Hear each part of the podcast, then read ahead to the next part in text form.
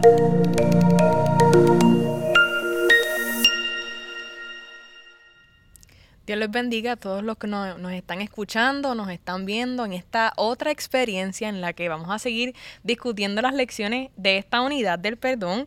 Así que, Patria, qué bueno que estamos juntas y mira, hasta combinadas. Y no nos pusimos de acuerdo, que conste. Eso es así, eso es así. Estas lecciones han estado bien interesantes, ¿verdad? Y, nosotros hemos tenido la experiencia de, primero discutimos que el perdón nos libera, el perdón nos sana, el perdón nos une en amor y ahora tenemos la última lección de esta unidad del perdón que se titula El perdón nos trae nuevas oportunidades y te tengo que confesar que esta ha sido mi preferida. ¿Por qué? ¿Por eh, qué? Ay, es que de verdad que el perdón es algo que a, través de estos espacios de, de profundizar en este concepto, tiene tantas raíces, ¿verdad? Tiene como tantas ramas. Uno siempre piensa que el perdón, pues nada, pues te pido perdón, ya estás perdonado.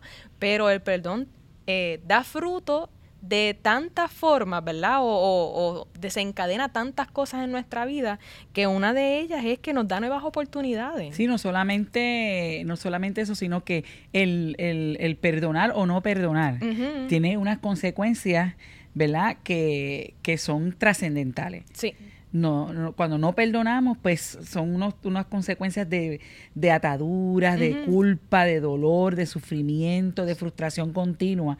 Pero cuando entonces nos damos la oportunidad y tomamos la decisión, ¿verdad?, de perdonar, pues eso libera, como hemos visto en las pasadas lecciones, nos sana, sana a los que perdonamos, restablece relaciones familiares, restablece relaciones de trabajo. O sea, son tantas y tantas y tantas cosas, ¿verdad? Que, que trae de manera positiva el perdón a, nuestras vidas, que definitivamente es una decisión, es una muy buena decisión. Eso es así. Y aquí tenemos un personaje que nosotros conocemos muy bien, que es Pedro, y, vemos cómo Pedro lo negó tres veces, negó tres veces a Jesús. Y yo me imagino que el sentido de culpa luego de pasar esa, y escuchar el gallo cantar y recordar que Jesús se lo había dicho ya de antemano y que él hasta cierto punto pues lo escuchó. Bueno, lo oyó, lo, lo, oyó, pero no lo escuchó. O sea, no, no reflexionó sobre eso, no estuvo pendiente, a lo mejor igual que nos pasa a cada uno de nosotros, que a veces nos hacen esa advertencia desde niños, ¿verdad? Nuestros padres, etcétera, y nos advierten, no hagas tal cosa porque te puede suceder esto. Y después te, lo dije, ¿verdad? y entonces, pues ese sentido de culpa que tenía que haber sentido Pedro, tenía que haber sido sumamente doloroso eh, para él. Eso es así. Hasta de, de él encerrarse, ¿verdad? Posiblemente en sí mismo y no querer ni salir. Sí, porque más adicional a que Jesús era, obviamente, ¿verdad? Es el Mesías, es el Hijo de Dios. Jesús era su amigo, Jesús era su Señor, Jesús era, estaban todo el tiempo juntos, ¿verdad? Así que de alguna manera u otra, eh, no solo el sentimiento de culpa, sino de orgullo, de no querer reconocer que ya me lo habían advertido. Pero por eso es que esta lección me encanta tanto, porque aquí vemos Jesús como el personaje de la máxima expresión de perdón y misericordia. Que a pesar de que Pedro lo negó tres veces, en tres ocasiones, ¿verdad? Él pudo, a través de esa invitación de Jesús que le decía, Pedro, ¿me amas? Y él... Y lo hace tres veces. Claro, y le dice, seguro, sí, te amo. Pues apacienta a mi hijo, Pedro me ama. Y continúa, ¿verdad? Esa, esa pregunta o esa invitación que como hablábamos en la lección anterior, también lo lleva a una autorreflexión de lo que él hizo, pero de ahora lo que Jesús le estaba poniendo en sus manos. Así que en este sentido vemos que el perdón, además de sanar, liberar, unir, nos da una nueva oportunidad no solo de vida, sino de responsabilidad dentro de ese llamado. Restaurar el ministerio. Eso es así, eso es así, que eso es lo que me, me vuela a la cabeza, que, que de hecho la misma lección habla que no podemos entender la misericordia y la gracia de Dios que adicional a perdonarnos pone nuevamente en nuestras manos un hacer para su perfecta y buena voluntad. Exacto, no, no, no, no, no podemos medir.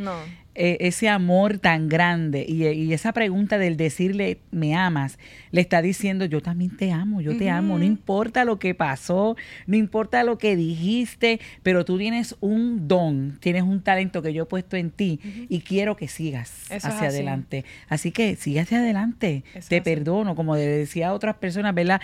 Este, te, sano y no peque, sigue y no peques más, este, te salvo, no peques más, o sea, sigue adelante, no te detengas, no, no, no dejes que ese sentido de culpa te, te, te obstaculice para seguir adelante, para cumplir los propósitos de Dios en tu vida.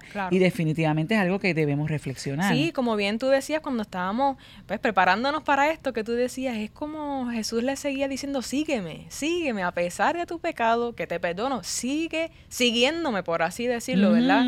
Continúa en este caminar con, conmigo, que, que me motiva y que me da esperanza en saber que aún en mi humanidad claro, hay un reconocer, ¿verdad?, de mi falta, pero dentro de mi humanidad, de mi, de mi ser, eh, que me inclina hacia el pecado, Jesús continúa llamándonos a seguirle a Él, a seguir su voluntad, a reconocer nuestra maldad a aceptar su perdón, que eso son dos cosas que eso es lo que te iba a comentar, ese detalle de poder sentir que estamos siendo perdonados.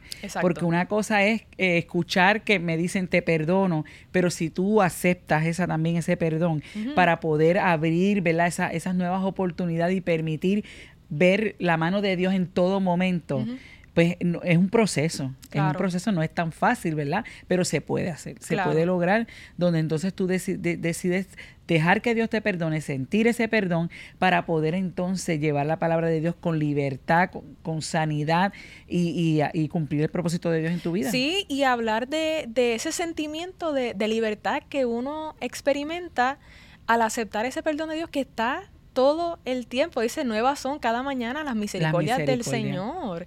Eh, así que eh, si uno no lo vive, no vas a poder hablar de eso con libertad, ¿verdad? Eh, de, primera mano, por así decirlo. Que por eso es que siempre me lleva a, a, preguntarme, ¿cómo, Señor? ¿Cómo tú me perdonas? Y, ¿O por qué? Pues no lo puedo entender. Pero él me ama, como dice ese, ese, himno, ¿verdad? no lo comprendo. No lo, comprendo. Pero yo sé que él me cubrirá, me perdonará, me sostendrá. Le añadimos ahí los atributos, ¿verdad? Que nosotros sabemos que el Señor. Pero entonces es bien importante eh, mantener nuestra relación con Dios para continuar conociendo ese carácter, ¿verdad? De perdón, de misericordia y que podamos aceptar ese, ese perdón y esa misericordia en nuestras vidas.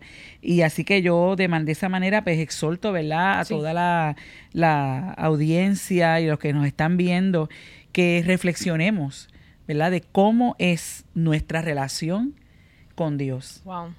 Y cómo ese perdón de Dios es necesario para poder vivir libres de toda culpa y al ser libres de toda culpa, responder a su llamado y seguir.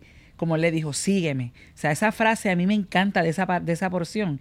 ¿Verdad? Sígueme. Después de, todo lo que Pedro le, le, hizo, ¿verdad? Hasta cierto punto decirlo, el que le dijera sígueme eh, eh, eh, a Jesús, al Maestro, a Dios mismo, es algo impresionante. Eso es así, eso es así. Así que requiere honestidad de nuestra parte para contestar esta pregunta.